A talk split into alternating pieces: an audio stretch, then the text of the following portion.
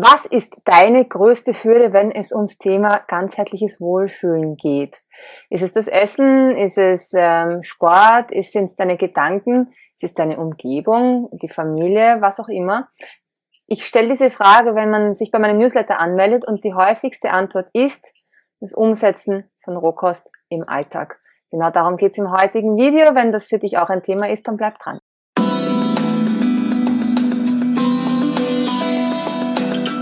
Ganzheitlich Wohlfühlen leicht gemacht. Der Podcast mit Lisa von rotopia.com. Hallo und herzlich willkommen bei Rotopia. Ja, heute geht es um das Thema Umsetzen von Rohkost im Alltag, vor allem wenn man Familienmitglieder hat, die nicht Rohkost essen oder auch nicht vegan essen oder vielleicht auch gar nicht vegetarisch essen. Wobei sogar in einem Hamburger ist ein Blatt Salat drinnen. Das heißt, es ist jeder von uns ein bisschen Vegetarier. Jedenfalls, Sandra hat mir geschrieben, Hallo Lisa, am allermeisten hält mich mein Umfeld, vor allem meine eigene fünfköpfige Familie ab. Es ist schwer, alles was man weiß und möchte, wenn man für den Rest der Familie normal kochen muss. Ich würde gerne viel mehr roh essen, aber das bedeutet für mich dann trotzdem kochen und mich selbst bremsen. Des Weiteren der Schweinehund. Ich starte morgens gesund mit Smoothies und Säften und lande bis zum Abend doch wieder bei viel zu viel oder unkontrolliertem Essen.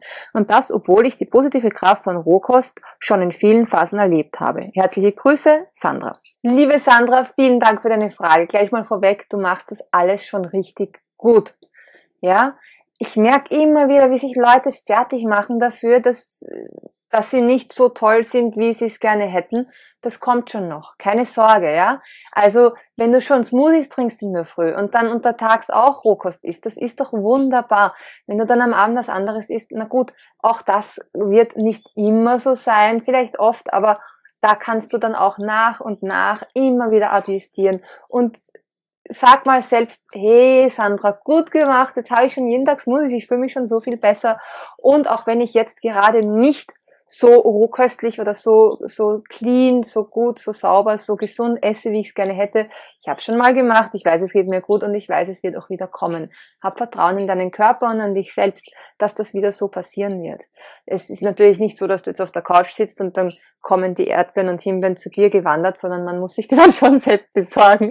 Aber hab Vertrauen darauf, dass das Verlangen danach groß genug sein wird, dass du dann wieder frisch isst. Denn wenn der Körper das einmal mitbekommen hat, wie gut es ihm dann geht, dann wird er das wieder haben wollen. Denn der Körper will nichts mehr, als dass es dir gut geht, denn er will ja am Leben bleiben. Dann nur kurz zu dem unkontrollierten Essen am Abend. Weißt du denn, wodurch das ausgelöst wird und was hast du da schon probiert, um das in den Griff zu bekommen? Es kann sein, dass du das aus Gewohnheit machst. Es kann sein, dass vielleicht dein Blutzucker über den Nachmittag so richtig in den Keller rasselt und du dann vor lauter Hunger ähm, und, und, und, und niedriger Energie einfach nach allem greifst, was dir zwischen die Finger kommt und dich dann mehr vollstopfst, als es dir eigentlich lieb ist. Da kann ich dir empfehlen, hab einfach ein paar kleine Snacks parat, wenn du merkst, dass es mal wieder so weit ist. Und achte auch darauf, dass du genug trinkst. Oft trinken wir nämlich einfach nicht genug Wasser, glauben wir sind hungrig und in Wirklichkeit wollte unser Körper nur ein bisschen Flüssigkeit. Jetzt aber zum Hauptthema, nämlich deiner Familie. Da ist mal gleich die erste Frage, was isst denn deine Familie gerne? Möglicherweise gibt es ja da auch Rezepte, die sich für Rohkost und gekochte Kost eignen und du musst dann nicht gleich für zwei Parteien doppelt kochen, sondern kannst eine Sache machen und dann noch ein bisschen was dazugeben, um es für die Kochfreunde ähm, gut zu gestalten und dann etwas anderes dazugeben oder einfach so lassen, damit es für dich gut ist. Da ist das beste Beispiel zum Beispiel, das beste Beispiel zum Beispiel äh, sind da äh, Spaghetti. Du kannst nämlich einerseits, ja klar, Pasta kochen. In der Zeit, in der die Pasta kocht, könnte man auch aus Zucchini-Nudeln machen, falls deine Familienmitglieder keine Zucchini-Nudeln mögen. Und eine Pasta-Soße ist oft geeignet dafür, dass du sie rohköstlich isst oder nur ein bisschen anwärmst und dann für deine Familie richtig heiß machst.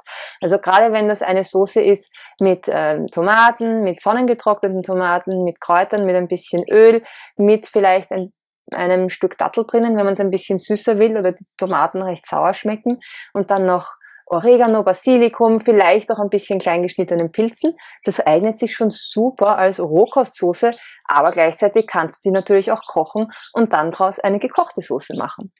Was anderes, was auch gut funktioniert, sind Wraps. Die sind natürlich nicht gekocht, aber man kann reingeben, was man will.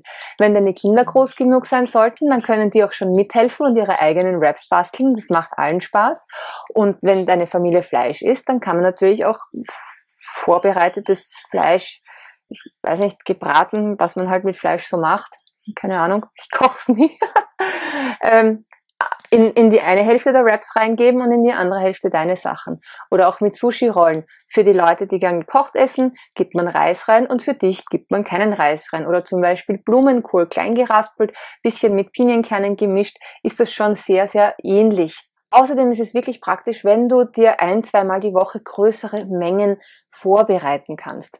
Einerseits hast du dann was parat, um deinen unkontrollierten Essen und deinen Gelüsten ähm, gleich mal einen Cracker vorzuschieben und die in den Griff zu bekommen. Andererseits hast du dann auch nicht jeden Tag so wahnsinnig viel zu tun, wenn du für alle und dann auch noch dich etwas vorbereiten oder zubereiten möchtest. Für ähm, diese Planung eignen sich natürlich vor allem Dinge, die so lange wie möglich haltbar sind. Einerseits kannst du Dinge im Dörrgerät trocknen, also Cracker und Rohkostbrote. Da habe ich jetzt gerade wieder ein neues Rezept online gestellt. Das, den Link gebe ich unten dazu eignen sich das super, weil die halten wirklich lange. Und auch Dips und Aufstriche, die sind nicht nur ähm, eine halbe Woche mindestens haltbar, aber die kannst du auch vielseitig einsetzen. Also entweder als Dip eben, also einen Aufstrich zum Beispiel, einen Hummus könntest du verwenden, einfach mit Gemüsesticks oder als Aufstrich oder auf einem Salat oder in einem Wrap oder den Salat zu einem Wrap machen. Und dadurch hast du dann ein Rezept, mit dem du ganz viele verschiedene ähm, Mahlzeiten zubereiten kannst. Zweite Möglichkeit oder dritte Möglichkeit mittlerweile, äh, egal, ist, dass du ein, äh, ein Grundrezept machst und das dann in drei, vier verschiedenen Variationen ähm, fertig zubereitest. Also bei Crackern zum Beispiel ein Basisrezept hast und dann machst Cracker mit Paprika, Cracker mit Curry, Cracker mit Kräutern und dann auch noch ganz normale Cracker. Oder auch mit Kohlchips zum Beispiel. Die kann man ja auch einfach mit Essig und Öl mischen oder mit einer Cashew-Käsesoße oder auch wieder mit Paprika oder sogar süß Himbeer-Kohlchips machen. Auch da gibt es ein Rezept von mir. Ähm, bei Aufstrichen genau das gleiche. Einen Hummus gibt's einen normalen Hummus, einfach nur so mit ein bisschen Kümmel gewürzt und mit Tahini oder mit Ingwer, sensationell, mit roter Beete, super gut. Vielleicht auch mit ein bisschen Wasabi, wenn du das gerne hast. Oder auch mit Zwiebeln oder auch mit Paprika. Also ganz, ganz, ganz viele Möglichkeiten. Vielleicht ein paar Oliven hineinstückeln oder ein bisschen sonnengetrocknete Tomaten. Und du hast Abwechslung und kommt, es kommt dir nicht so vor, als würdest du jeden Tag genau das Gleiche essen. Und jetzt zum Abschluss noch, wie geht man mit Menschen um, die nicht so essen wie man selbst? So schwer es dir fällt, lass sie. Lebe ihnen vor, zeige ihnen, wie gut es dir geht, sei das beste Beispiel, aber versuch nicht irgendjemanden zu missionieren. Das funktioniert in den seltensten Fällen. Und auch da funktioniert es dann meist nur über einen sehr unharmonischen Weg, im besten Fall. Dass jemand einfach so sagt, ah, wirklich, so ist das, na okay, gut, dann esse ich einfach diese ganzen Sachen, die ich jetzt so gerne gegessen habe, nicht mehr.